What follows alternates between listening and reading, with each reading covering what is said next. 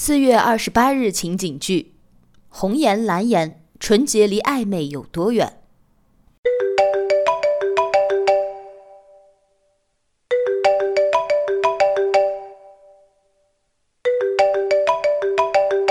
喂，喂，亲爱的，你干嘛呢？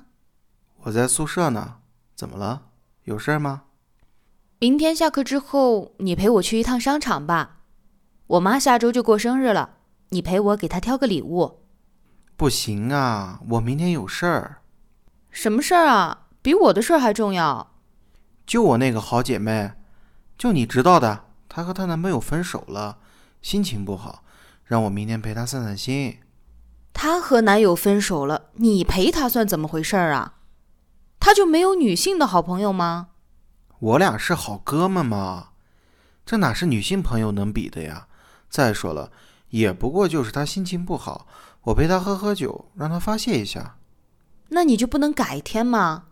我后面几天都客满，没有时间再去买东西了。那多不好呀！我都答应人家了，而且他失恋了，本来心情就不好，我再拒绝他，他不得更难受啊？那你拒绝我，我也很难受啊！你怎么不替我想想呢？哎，到底谁是你女友啊？什么好哥们儿、好姐们儿，一天暧昧不清的，恶不恶心呀你们？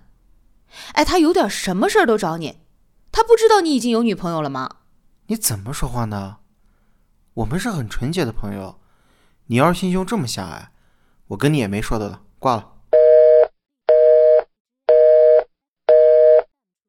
桃子，我真的很不能理解他口中的这种关系，总觉得太亲密了。